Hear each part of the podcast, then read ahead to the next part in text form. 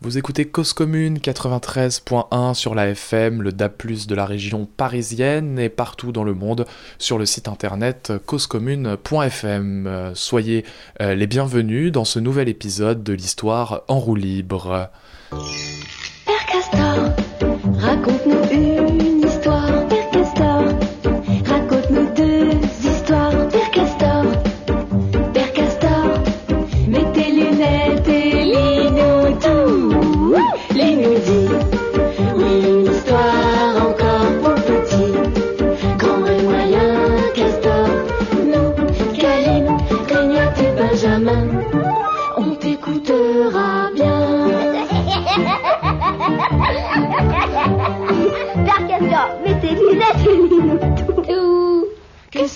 sont devenus les diplodocus Peut-on avoir un dragon chez soi?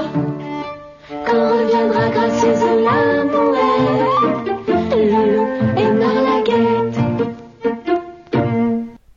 vous avez peut-être reconnu le générique de la série animée franco-canadienne Les Belles Histoires de Père Castor, produite par Jean-Pierre Guérin entre 1993 et 1999, euh, diffusée sur France 5 jusqu'en 2011. Ce générique introduit le thème de cette émission aujourd'hui consacrée à un petit bout euh, de l'histoire de la littérature jeunesse. En effet, euh, le dessin animé Père Castor et cette musique sont des lieux de mémoire collective, une mémoire sonore et audiovisuelle pour des générations ayant grandi avec ces épisodes, avec ces histoires euh, animées, euh, telles que Roule Galette ou plein d'autres, qui ont pour certains irrigué notre enfance. Avant d'être un dessin animé, Père Castor est une collection d'albums pour enfants de l'éditeur Flammarion créé par Paul Fauché en 1931. Ces ouvrages sont des incontournables de l'histoire de la littérature jeunesse, et Paul Fauché est un pionnier de l'éducation nouvelle qui vise à promouvoir de nouvelles pratiques pédagogiques plus centrées sur la musique, des activités sportives, culturelles, des travaux manuels, sortir euh, l'enfant d'une position passive avec le savant qui euh, lui réciterait la leçon. Cette pédagogie nouvelle est en plein essor dans les années 30. La collection Père Castor démocratise le livre, les histoires pour enfants en y intégrant des formats plus adaptés au jeune âge, des illustrations et des graphismes nouveaux, très souvent conçus par des illustrateurs et, et illustratrices de l'avant-garde russe. On sort le livre de cette posture du livre d'art qu'il avait autrefois. Les Pères Castor connaissent un succès de librairie, ils sont rapidement adoptés par l'éducation euh, nationale et sont lus dans toutes les écoles et dans beaucoup de familles. Ils sont à la tête des ventes de la littérature jeunesse euh, encore aujourd'hui, jusqu'à être inscrits au registre Mémoire du monde de l'UNESCO en 2018. Les premiers albums pour enfants de cette collection, qui sont parus dans les années 30, sont frappants parce qu'ils sont axés sur l'acculturation à la lecture, mais aussi sur les activités ludiques. Les titres d'ouvrages des premiers ouvrages sont Je fais des masques, Je découpe, euh, Chansons et Jeux GUX, euh, Images lumineuses, et tous ces ouvrages invitent les jeunes lecteurs à interagir avec le livre, à faire de celui-ci autre chose qu'un objet traditionnel uniquement dédié à la lecture. Or, ces livres originaux ont une histoire, celle d'une partie de la littérature savante et de la littérature pour jeunesse. Cette histoire est au croisement d'enjeux économiques, sociaux et culturels. L'histoire de ces livres euh, fait apparaître des inspirations, des circulations et des innovations techniques. Les pères Castor invitant à découper des masques au sein même du livre, euh, jusqu'aux ouvrages animés, dépliants ou en 3D que l'on connaît aujourd'hui, ces ouvrages loupes, ces livres qui font interagir les jeunes lecteurs et qui stimulent un autre imaginaire, euh, sont les héritiers de conceptions éditoriales, d'auteurs et de libraires dont l'essor commence au XIXe siècle. Je vous propose, euh, pour euh, euh, ce nouvel épisode d'une histoire en roue libre, de suivre Tim Tevanian. Il est étudiant en Master 2 d'histoire contemporaine à l'École des hautes études en sciences sociales et rédige un mémoire de recherche intitulé Les livres à transformation publiés en France au XIXe siècle. Il va nous définir euh, ce qu'il appelle un livre à transformation et va nous partager sa recherche et son histoire. C'est le premier étudiant et jeune chercheur avec lequel je me suis entretenu dans cette émission et je le remercie chaleureusement. Cette histoire nous renvoie environ 200 ans en arrière et bien plus encore. Aucun historien ou aucune historienne n'a jusqu'à présent analysé précisément euh, ces livres-objets, se contentant de constater qu'ils existent euh, parmi euh, la floraison de littérature pour jeunesse. Alors Tim les défriche, cherche à les situer dans leur temps et dans leur contexte, et il interroge ainsi leur diffusion sur le marché, dans quel but, par quels acteurs, comment se fabriquent-ils, que sont ces livres à transformation, quel est leur usage au XIXe siècle. C'est une histoire de l'anodin, de l'objet, une histoire de l'enfance nous allons écouter ensemble. Et pour commencer ce voyage, Tim euh, nous décrit euh, la période qu'il étudie, il nous met euh, un, petit peu dans l'ambiance de sa recherche, dans sa perception du 19e siècle. C'est à la fois une période qui, était, qui nous est relativement proche, où il y a pas mal de choses euh, dans les macro-phénomènes historiques, de choses qui se mettent en place à ce moment-là et qui sont toujours opérantes euh, aujourd'hui et qui du coup euh, nous, nous donnent une sensation de proximité. Et en même temps c'est une période qui parfois peut être assez étrangère à nous parce que justement ces, choses qui nous semblent parfois bien établies ne le sont pas et qui se conjuguent des logiques qui datent des siècles passés à d'une manière générale, chaque, chaque époque a sa, sa, sa, propre particularité qui lui est irréductible, mais du coup, c'est une époque qui, qui, qui, nous interpelle, je pense, beaucoup, parce qu'on peut s'y reconnaître, et en même temps, par rapport au XXe siècle, qui nous est mieux connu et qui nous est encore plus semblable, c'est une période qui est parfois un peu, euh, dans les programmes scolaires, un peu schématisée et passée rapidement, même si on lui accorde... Euh, plus de temps qu'à d'autres encore. La littérature jeunesse est peut-être plus importante aujourd'hui qu'elle ne l'était à l'époque. Et sans doute, très certainement plus importante aujourd'hui qu'elle ne l'était à l'époque. Du point de vue de l'imprimé, la fin du 19e siècle et le début du 20e siècle, c'est l'apogée, le pic de la diffusion euh, de, produits papier. Mais le, le 19e siècle, c'est plutôt euh, la conquête de cette euh, production du papier avec toute une série d'évolutions techniques pour produire suffisamment de papier pour répondre à, l'offre et la demande de ce secteur économique. C'est une époque où, cette, cette, production abondante et ce secteur commercial en particulier, éditorial, se met en place et du coup apparaît. Du coup, c'est, il est intéressante et elle est importante de ce point de vue-là. Mais après, en termes de quantité, en termes de diffusion, en termes de, de public, la grande époque est aussi aujourd'hui.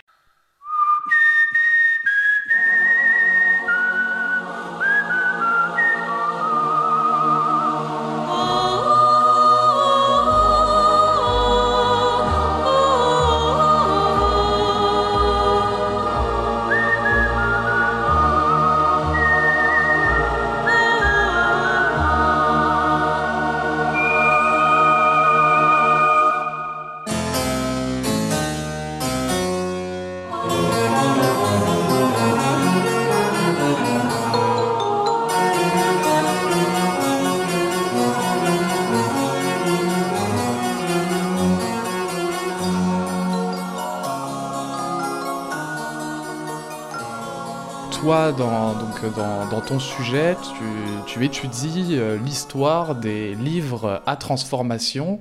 On connaît plus le terme de livre animé ou de pop-up qui se réfère euh, à ces livres euh, dépliants en relief. Qu'est-ce qu'un livre à transformation? L'idée, c'est que ce sont des livres qui, par leur construction, leur effet, leur, la manière dont ils sont avancés, introduisent des éléments tactiles qui vont au-delà du simple fait de tourner les pages et qui demandent d'être manipulés euh, davantage que euh, l'objet livre qu'on est habitué à, avoir entre les mains.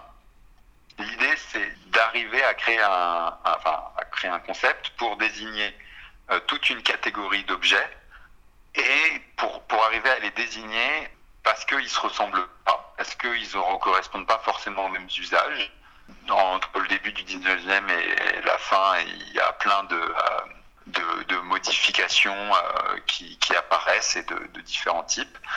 Et bref, il fallait, un mot qui a l'avantage de faire écho aux meubles à transformation. On peut penser au canapé lit ou à ces autres objets qui peuvent avoir plusieurs usages et demandent à être manipulés pour que son utilisateur en profite pleinement un livre en 3D, les, livres pop-up, les, livres en diorama, c'est euh, plutôt autour du, euh, du XXe siècle que euh, se développent ces livres qui se projettent en 3D rien qu'en ouvrant la page.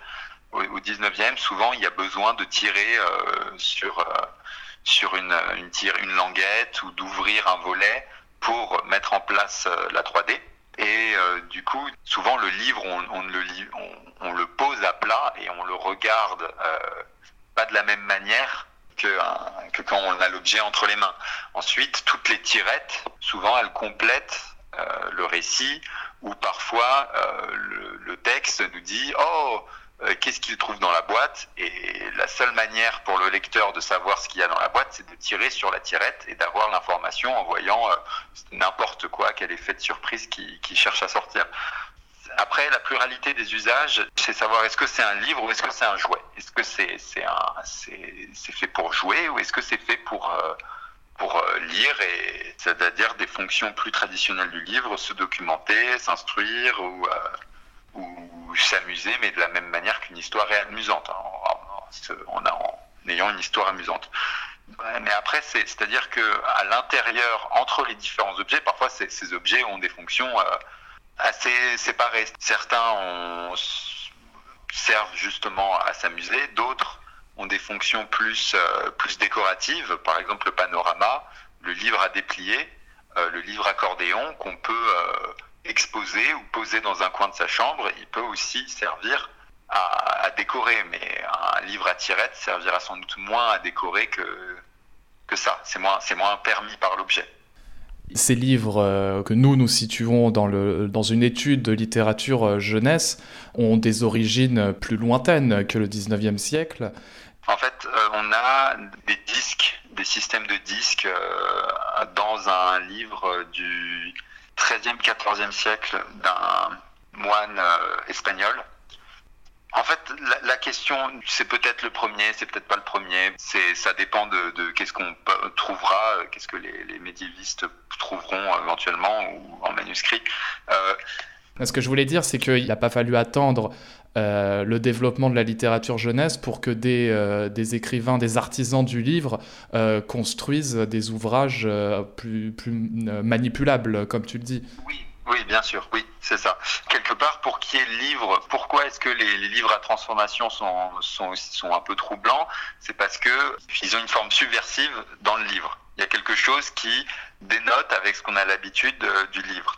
Pour ça, il faut qu'il y ait une forme livre qui soit euh, établie, parce qu'après, euh, dans d'autres dans, cultures ou dans d'autres pays où euh, l'écrit n'est pas sur des formes de livres, il y a des manipulations quand c'est par, par, sur bandelette ou enfin il y a plein d'autres choses incroyables à travers le monde et qui ont des, des, manipulations qui pourraient nous faire penser au livre à transformation mais qui n'en sont pas parce que c'est pas la forme livre telle qu'elle a été mise en place progressivement au, durant le Moyen Âge c'est-à-dire qu'avant l'imprimerie de Gutenberg les, les manuscrits ont déjà une forme de codex que euh, les, imprimeurs euh, Gutenberg et ses, concurrents et successeurs euh, vont copier cette forme livre, qui est déjà celle des manuscrits. Et comme tu disais, c'est pas lié à la littérature jeunesse. L'introduction d'éléments à, manipuler. souvent, les premiers demandent à, être construits, c'est-à-dire que il y a des pages du livre que le, premier acheteur doit découper pour construire lui-même les dispositifs. Et en fait, la particularité de tous ces livres avant la littérature jeunesse, c'est que c'est des livres savants. C'est euh, et parfois c'est même euh, des, livres qui ont fait date dans l'histoire des sciences, notamment en anatomie ou en, ou en astrologie, sur euh, qui ont été qui ont eu connu des succès massifs ou même un livre sur la navigation, euh, qui a aussi été une sorte de best-seller de son époque pour les marins et les, gens qui s'y intéressaient. Le parallèle qui a été pointé, c'est de montrer que l'aspirant marin ou l'aspirant capitaine, en construisant les outils papier de, qui, qui, lui serviront à faire la navigation, apprenait, ça complétait son savoir en les construisant avec le livre. C'est du coup dans une démarche aussi pédagogique de, de, de du savoir et de manifestation d'un savoir. Et je pense que euh, un lien fort qui fait que euh, ça a pu être repris par euh, la, littérature jeunesse, ça a été ce, ce c'est enfin, un des liens. C'est à la fois dès sa, son, apparition en Europe, la littérature jeunesse allie une pensée euh, du savoir euh, utile au plaisir agréable. Il faut que le savoir euh, soit euh, agréable aux enfants parce qu'il faut, il faut passionner les, enfin, il faut que rendre le chose la chose, le savoir intéressant pour les enfants. Et en même temps, il y a cette dimension de savoir qui est présent et qui est là. Après, au 19e siècle, cette industrie du livre pour enfants va de plus en plus vers le fun et le, plaisir et du plaisir ludique.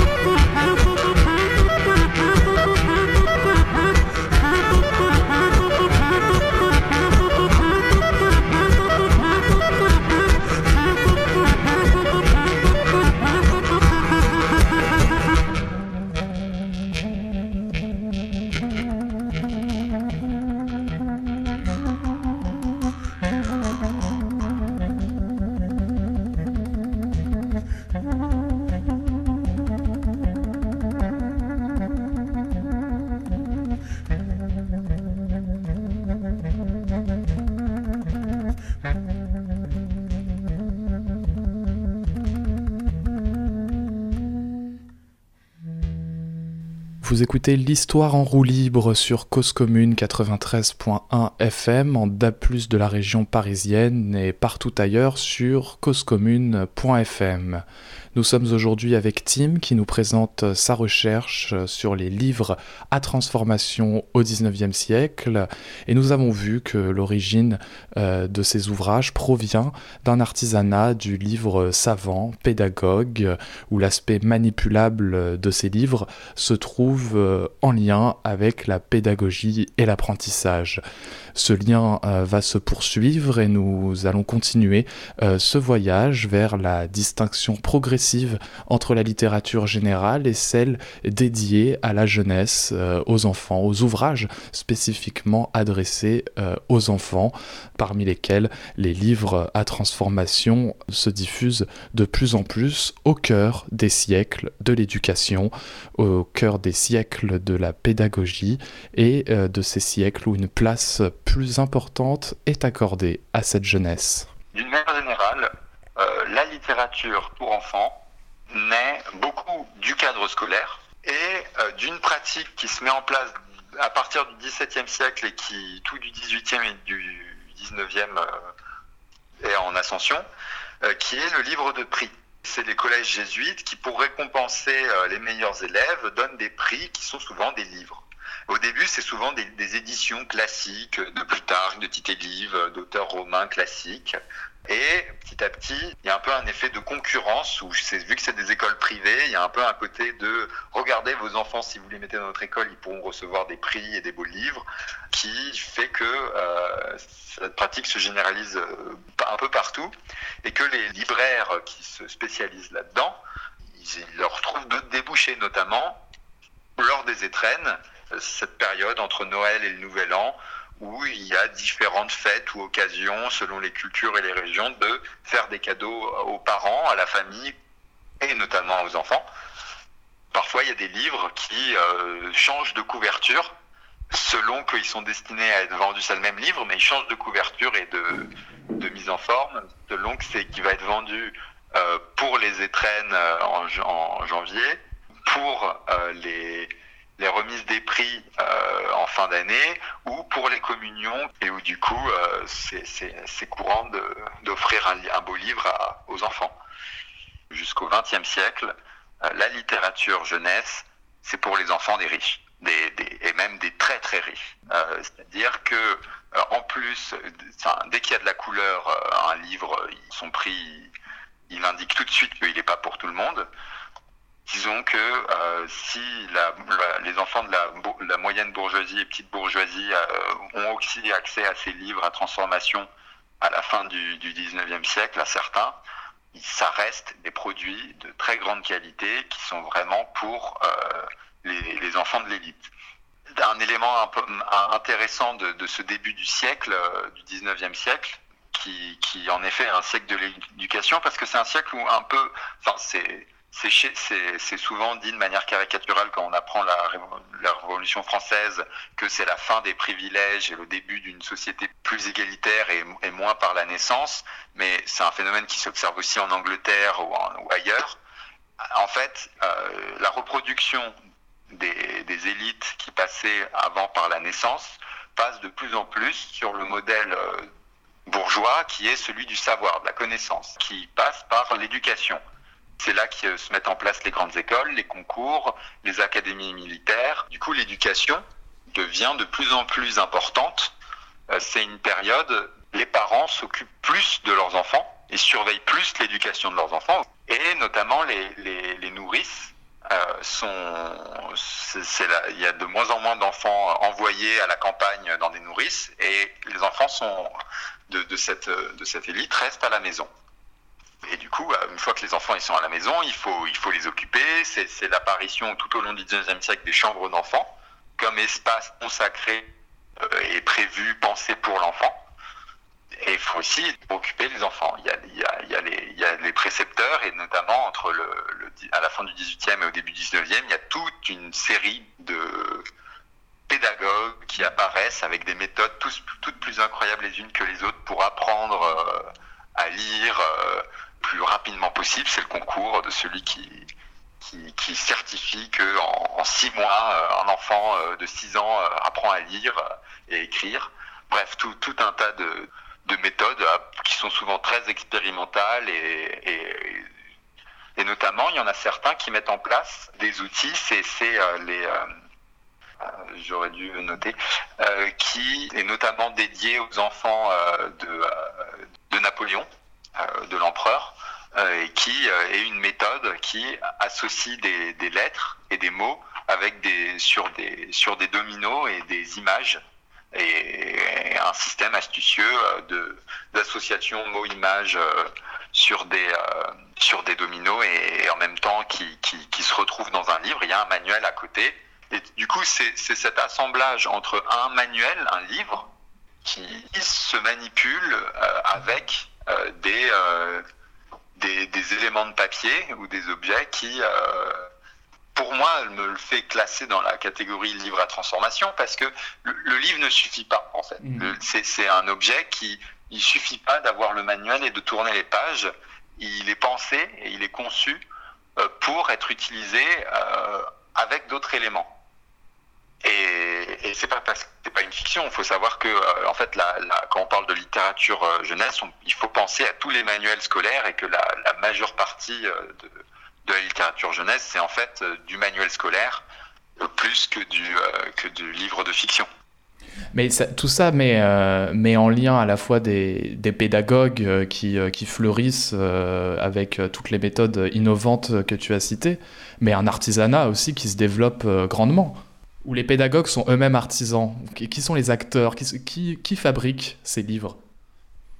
Alors, c'est pas toujours facile de savoir au début, c'est pas mal des euh, libraires. Au 19e siècle, libraire, ça ça, c'est le terme qui désigne euh, l'éditeur, en fait, le plus souvent, euh, pas toujours l'imprimeur, mais euh, c'est pas rare, en fait, que le libraire cumule à la fois les fonctions d'éditeur, d'imprimeur et de vendeur en librairie. L'histoire du 19e siècle, c'est souvent l'apparition de cette fonction euh, éditeur qui, euh, qui a été relevé par les historiens du livre et qui, montre que euh, ces métiers parfois se, tendent à se séparer. Première grande séparation, c'est pas mal imprimeur, libraire, mais qu'après même entre vendeur, euh, vendeur de livres, libraire et cette fonction de l'éditeur qui est de concevoir, de repérer les, les titres, de les produire, de faire les commandes et de d'être un peu l'acteur dirigeant ça, ça, ça, se met en place au 19e. Et du coup, c'est des, libraires, mais souvent des libraires qui sont déjà, qui sont aussi euh, spécialisés dans des, euh, des secteurs qui sont, euh, qui sont annexes. Par exemple, ce qu'on considère souvent comme le, premier livre, les premiers livres à transformation pour la jeunesse, qui commence en Angleterre. C'est avec un, un, éditeur anglais qui s'appelle Robert Sayer, qui imprime aussi, des, qui édite des cartes qui édite de nombreuses cartes, des, des livres de voyage ou, ou, des choses comme ça, et qui euh, se met à éditer ce qu'on a appelé les arlequinades, euh, qui sont des, euh, des, brochures pliées plusieurs fois sur elles-mêmes, qui racontent une histoire très souvent euh, reprise à partir d'une pièce de théâtre euh, qui se déroule sur les foires et qui du coup, euh, du coup c'est intéressant parce que les, des historiens du théâtre ont repris ces brochures pour avoir une idée des mises en scène possibles. Mmh. Et en fait, c'est un, une feuille qui est plusieurs fois pliée, se déplie une fois par en haut, une fois par en bas, et du coup euh, modifie à chaque fois une moitié de l'image. Et à l'extrémité haut et à l'extrémité bas, il y a des pages de texte euh, qui euh, racontent et décrivent un peu ce qui se passe dans l'histoire. Du coup, on retrouve souvent ce profil-là euh, d'éditeurs euh, ou de libraires qui sont euh, sur pas forcément sur le livre même, qui, qui s'intéresse aussi à des, produits qui induisent d'autres choses que du livre. C'est une période où on met en place le procédé lithographique qui du coup permet de, réduire considérablement le temps de, de, de reproduction des images et d'en développer grandement. Après, le, procédé est perfectionné tout au long du 19e siècle. Ensuite, c'est les introductions de la couleur. Les livres à transformation suivent aussi cette évolution. À la fois des papiers qui sont euh, de, plus en, de moins en moins chers, mais aussi parfois de plus en plus fragiles, et des couleurs euh, qui, au début, sont peints à la main et petit à petit introduisent les procédés d'impression euh, en couleur avec la, chromo, la, la chromolithographie. Et, il y a un premier mouvement qui est la production. L'idée, c'est d'arriver à produire pas cher et en grande quantité pour euh, le plus. Mais assez rapidement se pose une question qui a été relevée par, euh, par d'autres auteurs que j'ai lus, euh, qui, qui est que ces livres sont extrêmement fragiles. Parce que vu qu'ils ont vu qu'ils doivent être manipulés, que c'est des, que c'est des pièces qui sont en plus manipulés parfois par des enfants qui sont pas toujours réputés pour être les plus, euh, les plus adroits. Mais du coup, en réponse à ça, les producteurs, au cours du, du 19e siècle, il y a des éditeurs français, allemands, et euh, en Angleterre, il y a autour de la moitié du 19e siècle, qui correspond aussi à une période où les papiers est encore plus abondant, il y a un, un éditeur anglais qui s'appelle Dean Sons, qui euh, prend le, le, le, monopole et s'établit en principal producteur de livres à transformation jusqu'à la fin, quasiment jusqu'au jusqu'au XXe siècle. Et quand on suit un peu ces, libraires, ces, éditeurs, on voit qu'ils sont dans une recherche, notamment dans leur pub, de euh, créer des livres résistants. Et comment ils se vantent que leurs concurrents n'ont pas des livres aussi résistants qu'eux, tout en mettant des, introductions. Attention, ce livre, ne soyez précautionneux avec ce livre, c'est le plus résistant, mais quand même. Mais bon, ça va les mener, notamment, développer des livres en tissu et des livres en tissu indéchirables pour les tout petits enfants.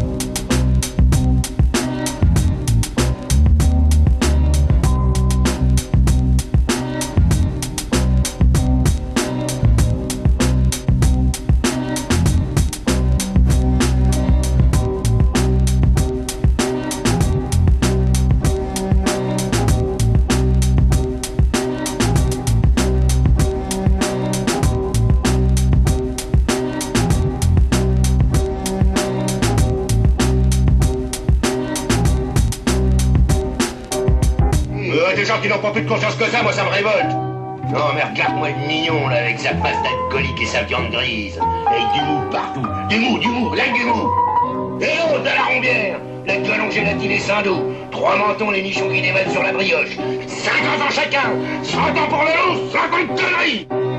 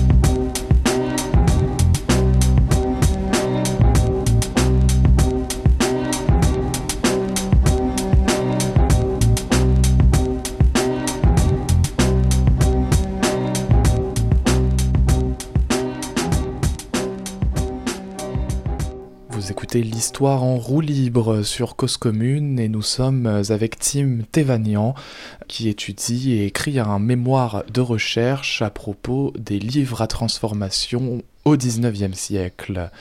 Euh, intéressons-nous à présent au travail euh, de recherche, à son travail, aux, méthodes pour éclairer cette histoire d'objets hybrides euh, entre le livre et le jouet, aux, moyens de l'historien pour interroger des objets de recherche dans l'histoire. Tim va nous raconter quelles sont les sources et les documents à sa disposition pour effectuer sa recherche. Euh, essentiellement à partir des, livres même, des éditeurs, des histoires d'éditeurs en fait, que ce soit les intentions qu'ils laissent sur leurs produits, euh, genre les, catalogues, sur les catalogues d'éditeurs, c'est surtout une histoire par les éditeurs parce que c'est eux qui, ont laissé le plus de traces. Euh, quand, ils signent des livres, parce qu'il y a certains livres qui n'ont pas de mention de l'éditeur, il n'y a pas beaucoup d'historiens qui ont travaillé dessus, quasiment aucun. Du coup, c'est plus des collectionneurs, euh, des, privés, des, passionnés euh, qui, ont, qui ont écrit sur, sur, ces, sur ces livres et sur ces, ces objets. Parfois, c'est des catalogues d'exposition, livres de collectionneurs, c'est sur Internet, des, grâce à Internet, on trouve des, des, des, blogs de collectionneurs ou de trucs comme ça. Et après, dans les sources mêmes, bah, c'est euh, par les, les, collections de la Bibliothèque nationale, mais aussi beaucoup celles de l'heure joyeuse, ou encore euh, la, collection OPI à Oxford. Euh, c'est euh, et à la bibliothèque de l'ENS à Lyon, bibliothèque d'Hydro, pardon, bibliothèque d'Hydro de Lyon. c'est les collections des livres qui restent. ces livres, fonctionnalité et souvent, la, quelque part, c'est jamais facile d'avoir la preuve de, de, parce que même, même quand parfois on a des, dans des testaments pour savoir ce que lisent les gens, on retrouve euh, des, bibliothèques, des listes de, livres qui constituent la bibliothèque d'une personne à son décès. On n'est jamais sûr s'il a lu le livre. Du coup, c'est toujours un problème en histoire du livre. C'est quoi la trace de la lecture d'un livre? Euh, Comment on sait comment les gens ils ont lu? Euh, On a parfois des récits, des descriptions avec tous les problèmes de, de jusqu'où les gens jusqu'où ils sont fiables. Mais euh, il y a aussi, dans ces livres, ce qui est intéressant, c'est que euh, l'une des traces de la lecture, c'est les dégradations qu'ont subies le livre. On comprend que ces livres à transformation se caractérisent par leur aspect manipulable, qu'il faut interagir le lecteur avec le récit d'une autre manière que de tourner les pages. Ces ouvrages s'inscrivent dans une histoire artisanale au cours de laquelle euh, des artisans du livre depuis le Moyen Âge conçoivent des ouvrages savants sur la science, l'astronomie, l'anatomie, utilisent les pages à plier et à déplier pour euh, améliorer le propos du livre ou le sujet du livre. Ces livres se retrouvent de fait liés à l'instruction, à la pédagogie, et se diffusent par leur aspect original pour l'instruction des enfants, et pas n'importe lesquels, leurs productions restent chères et sont dédiées la plupart du temps à une classe bourgeoise au XIXe siècle. On peut par ailleurs souligner leur usage parfois strictement décoratif. Ces livres seraient un apport, un objet en plus pour un enfant, c'est aussi l'essor de la consommation. Mais n'y a-t-il pas d'autres pistes qui contextualiseraient ces livres, qui expliqueraient la démarche des auteurs et des libraires? Pouvons-nous alors retracer la conception des livres à transformation dans un autre champ que l'histoire économique et éditoriale?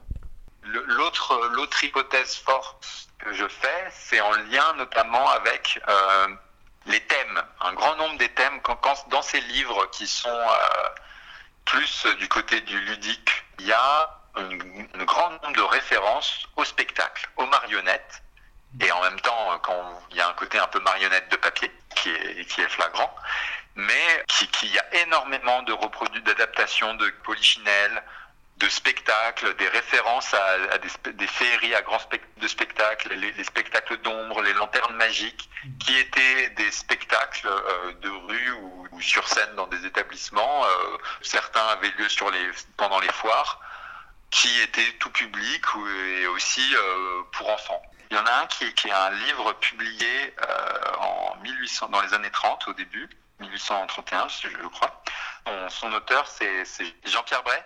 Il a inventé d'autres jeux comme ça, un peu de papier, notamment un, myriorama euh, qui, est une sorte de, puzzle pour former des paysages euh, en, intervertissant les pièces. D'après un collectionneur euh, français, il aurait été le premier à avoir fait un livre à tirettes, avec des tirettes. Il y aurait eu peut-être des cartes postales avec tirettes avant ce livre, mais visiblement, un livre avec des tirettes, ça serait le plus ancien qu'on aurait. Le livre Joujou qui est publié euh, par euh, Louis Janet, qui est un, libraire, euh, et qui, sur une histoire qui reprend à la fois, qui n'est pas un conte traditionnel, c'est un conte littéraire de l'auteur. C'est un enfant prince qui a son oncle qui, qui prend le pouvoir, le méchant oncle qui, qui, prend la régence. Du coup, il doit s'enfuir avec sa sœur, mm. mais sa sœur se fait kidnapper. Et du coup il doit il doit aller la sauver. Il se fait aider par une par sa bonne marraine la fée et voilà c'est une histoire assez classique. Et, mais ce qui est intéressant c'est que c'est un livre en lithographie lithographie peinte à la main. Euh, il y a une, euh, une vingtaine de euh, d'images lithographiées avec tirette et ce qui est marrant, c'est que du coup, il y, a, des pages de texte et que dans les pages de texte, ils se sont placés des astérix. Et l'auteur précise que l'astérix correspond au moment où le lecteur doit activer la tirette pour que ça corresponde à ce qui, est décrit. Du coup, dans le texte, il dit c'est-à-dire que c'est des pages lithographiées avec un décor et le personnage, et il y a une entaille. Et souvent, euh, le, la tirette consiste à faire sortir de l'entaille l'objet. Mais du coup, ça implique des procédés d'écriture, c'est-à-dire qu'il ne dit pas la table apparaît, il dit du sol sort une table. Et, du coup, c'est marrant de repérer qu'à une ou deux reprises, à, plusieurs reprises même, euh, il a euh, le texte décrit ce que l'image produit en effet. Et euh, du coup, ça, implique une opération d'écriture en accord avec l'opération de, de, manipulation mmh. du dispositif c'est le premier élément que j'ai trouvé intéressant, mais c'est qu'ensuite, en essayant de creuser un peu du côté des spectacles, du monde des spectacles, et notamment que des spectacles que pouvaient voir les enfants, il y a plusieurs dispositifs qui semblent inspirer de ces, dispositifs du spectacle. Parce que le théâtre, depuis le XVe siècle, le théâtre euh, cherche et travaille des effets spéciaux. Que ce soit les effets de profondeur, où, où ils mettent en place des dioramas, pour créer des, perspectives, que ce soit des jeux d'ombre, euh, des, des, trappes, hmm. euh, des, des, poulies pour faire voler des personnages. Et, parmi eux, il y a euh, les trappes qui font apparaître des choses. Et du coup, typiquement, la table garnie de mets qui apparaît par magie du sol, ça, ça, pourrait parfaitement être quelque chose, euh, un, effet spécial traditionnel euh, du monde des, théâtres, de faire apparaître euh, des objets, des meubles, comme ça, par magie, directement depuis le fond de la table. Ensuite, il y a la scène de fin, la fée qui, les emporte, le frère et la sœur réunis sur un chariot tiré par des cygnes ou un truc comme ça. Or, des chariots volants qui tiraient des personnages, il y en a plein dans tout le théâtre de la cour de Louis XIV et d'ailleurs. C'est euh, quelque chose de très récurrent et qui continue dans tous les, grands spectacles à effets spéciaux du 19e siècle et du 18e, qui, continuent d'être présents. Et du coup, c'est une supposition, c'est une hypothèse, mais c'est intéressant de voir qu'il y a cette forme d'analogue. Et plus spécifique, quand euh, dans la confrontation finale avec le grand méchant, l'oncle méchant, la scène du chaboté face à l'ogre, il y a une série de transformations. Et l'oncle change de tête plusieurs fois, mais il a une, tête euh, d'ogre sur la lithographie. Euh, et euh, un de ses valets voit son cou s'agrandir comme une girafe. Pour représenter ça, il, a, il y a une, tirette qui, est censée se mettre en trois temps visage de l'ogre, tête transformée, puis tête transformée numéro 2.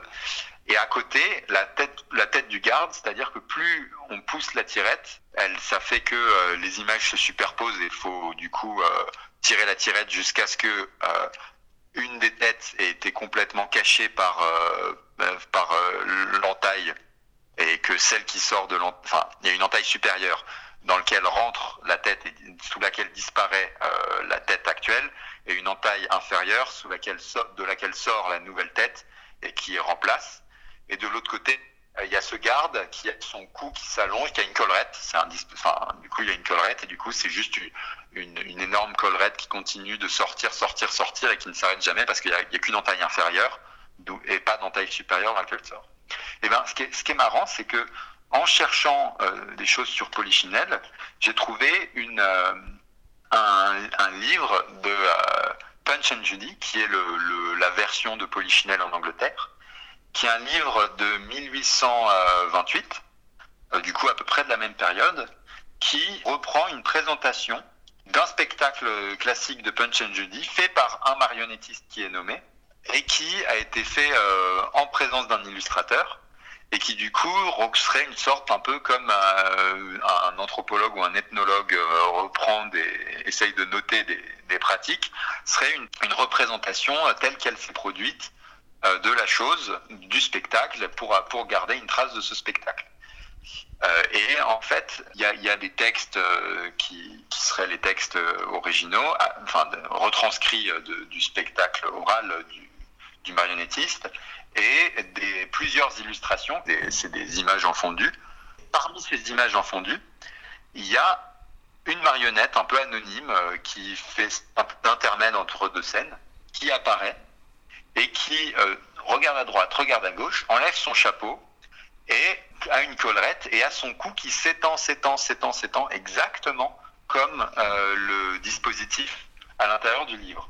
Dans le livre vidéo, il n'y a pas de référence euh, à Punch and Judy ou à Polichinelle. Mais c'est marrant, euh, ce dispositif réutilisé et cette grande référentialité, ça témoigne d'une circulation. Maintenant, comment elle s'est passée exactement, euh, c'est dur, mais en tout cas, il semble que le monde du spectacle et du théâtre ait une inspiration pour pas mal de ces livres, pour, pour les dispositifs de ces livres de transformation, si, si ce n'est que ces livres à transformation sont des adaptations de théâtre.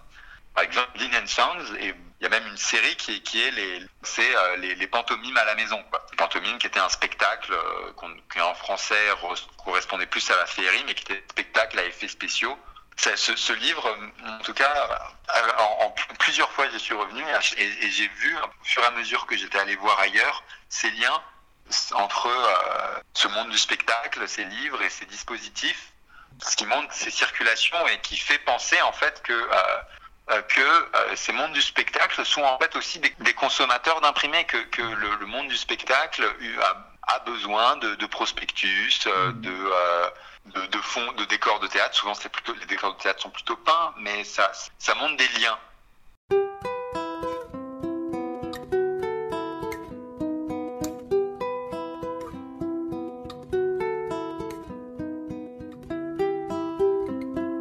Je crois que l'homme sera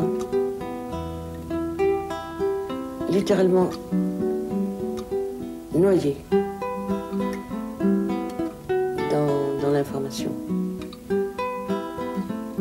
Dans une information constante. Sur son corps, sur son devenir corporel, sur sa santé, sur sa vie familiale, sur son salaire, sur son loisir. C'est pas loin du cauchemar. Personne pour lire.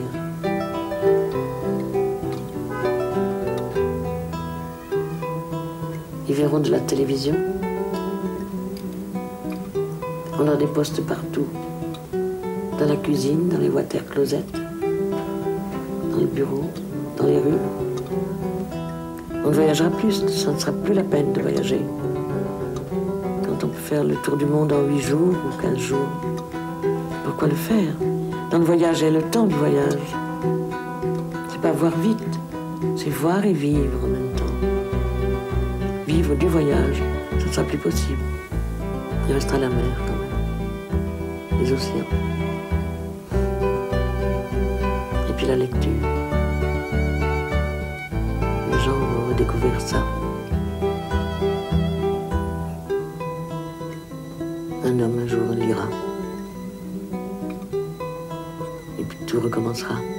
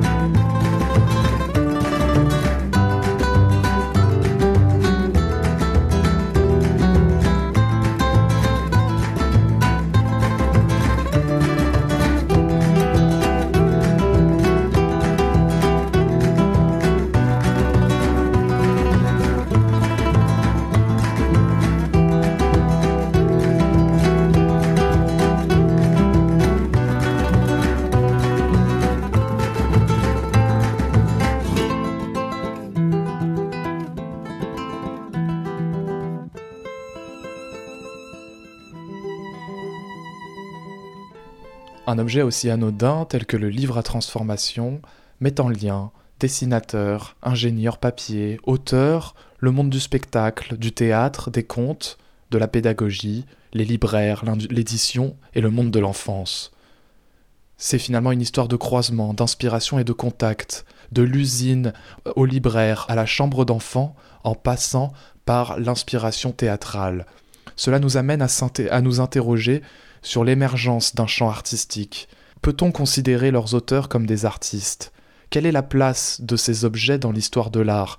Est-ce que cela signerait des origines d'une littérature de jeunesse considérée comme un champ artistique euh, à part entière? C'est compliqué parce que du coup, le terme d'artiste est euh, très connoté, tu vois. Et du coup, quelle est l'intention? Euh, Est-ce que c'est une intention euh, économique de, créer un, produit Est-ce que c'est plutôt de l'innovation euh, de, créer un, nouveau produit commercial à vendre? Est-ce que c'est de l'innovation d'un point de vue esthétique? C'est des questions qui se posent, mais qui en fait sont pas si évidentes à répondre. c'est des, des livres qui peut-être plus que d'autres, tiennent, sont des produits éditoriaux que des produits à artistes individuels, en tout cas au 19e siècle.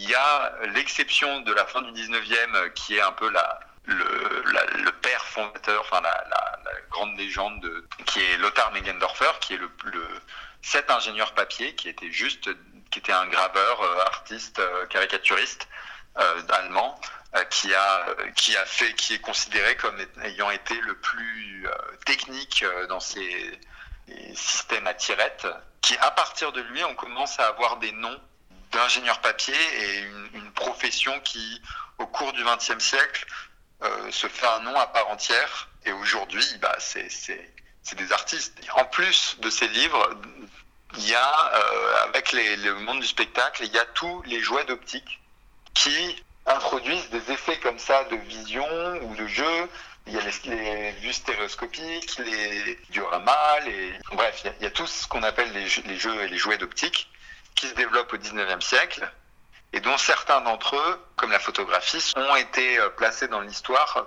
comme une, une, recherche de la conquête du mouvement et du réalisme. C'est un peu, c'est ce qu'on appelle le pré-cinéma. Le problème, c'est que euh, parler de euh, pré-cinéma, c'est un peu euh, enfin, ça, veut dire quoi? C'est regarder des objets, non pas par rapport à ce qu'ils sont dans leur époque, mais par rapport à, ce qui par rapport à un objet qui est, qui, qui est dans le futur, c'est-à-dire quelque chose dont on ne pouvait pas du tout avoir conscience les contemporains, et les analyser par rapport à, un truc qu'on estimerait être leur résultat. Donc c'est un peu problématique et ça correspond à un état de la, de la recherche euh, euh, qui jusqu'à il n'y a pas si longtemps dominait euh, en histoire de la photographie, histoire du cinéma et qui a un point de vue très technologique, qui est remis en question aujourd'hui parce qu'il a un côté un peu téléologique. Après, je crois que c'était très vrai dans les années 90. Euh, je crois que ça, devient moins vrai dans les années 2000-2010. Mais bon. Donc ça, c'est quelque chose que c'est un écueil que je pense qu'il faut éviter dans, ces esthétiques-là, c'est de de considérer qu'il s'agit que euh, de d'une quête esthétique vers le réalisme, mais quelque chose, c'est quelque chose qui a aussi euh, complètement irrigué l'histoire euh, de l'art pendant longtemps, où on te montre les hommes préhistoriques, le Moyen Âge, la Renaissance, et on t'explique qu'à chaque étape, c'est une conquête vers plus de réalisme et une, une, amélioration du dessin, sans prendre en compte les normes de chaque époque et qui, qui, qui, ne fonctionne pas dans une série euh, de progressistes. Donc, c'est, euh, étant donné que c'est un sujet qui touche beaucoup à l'histoire de l'art, euh, c'est les écueils que j'aimerais éviter. Et c'est du coup la, solution semblerait de vraiment partir de, de, de ces déclarations d'éditeurs, d'imprimeurs, de voir qu'est-ce qui pour eux constitue l'enjeu de la qualité et de l'esthétique, en sachant que à la fin du 19e siècle, c'est une période euh, où, euh, notamment avec euh, l'influence de plus en plus importante de l'État dans la scolarisation, réfléchit à qu'est-ce, quelles sont les images qui sont bonnes pour les enfants. Et se met en place des réflexions avec la pédagogie et la psychologie naissante sur euh, est-ce que euh, est-ce qu'il y a des couleurs par exemple il se pose la question est-ce qu'il y a des couleurs qui sont mieux ou mauvaises pour les enfants? Quel style graphique? Est-ce que c'est plus la caricature ou c'est plus le dessin réaliste? Est-ce que c'est les tons foncés ou les tons clairs? Et se, se pose ce genre de questions pour savoir qu'est-ce qui est le mieux pour les enfants. Et c'est sur ces mots que nous concluons cette émission, l'histoire euh, en roue libre, qu'est-ce qui est le mieux pour les enfants, euh, des mots et une question qui sont toujours euh, d'actualité aujourd'hui. Je remercie une nouvelle fois Tim d'avoir partagé son sujet de recherche, d'en avoir expliqué tous les enjeux et tous les champs de l'histoire qu'il concernait. Je le remercie de nous avoir fait voyager à travers les mondes de libraires du 19e siècle, de nous en avoir appris sur l'histoire de la littérature jeunesse et sur les livres à transformation en particulier. Vous pourrez retrouver euh, cette émission euh, avec d'autres liens sur le sujet si ça vous intéresse euh, en podcast sur le site de causecommune.fm, causecommune.fm. Je vous dis à bientôt pour de nouvelles histoires à raconter, toujours sur Cause Commune 93.1 en FM DAB+, de la région parisienne ou sur le site internet causecommune.fm. Bonne journée, bonne soirée, bonne nuit, selon l'heure à laquelle vous nous écoutez et restez à l'écoute de Cause Commune.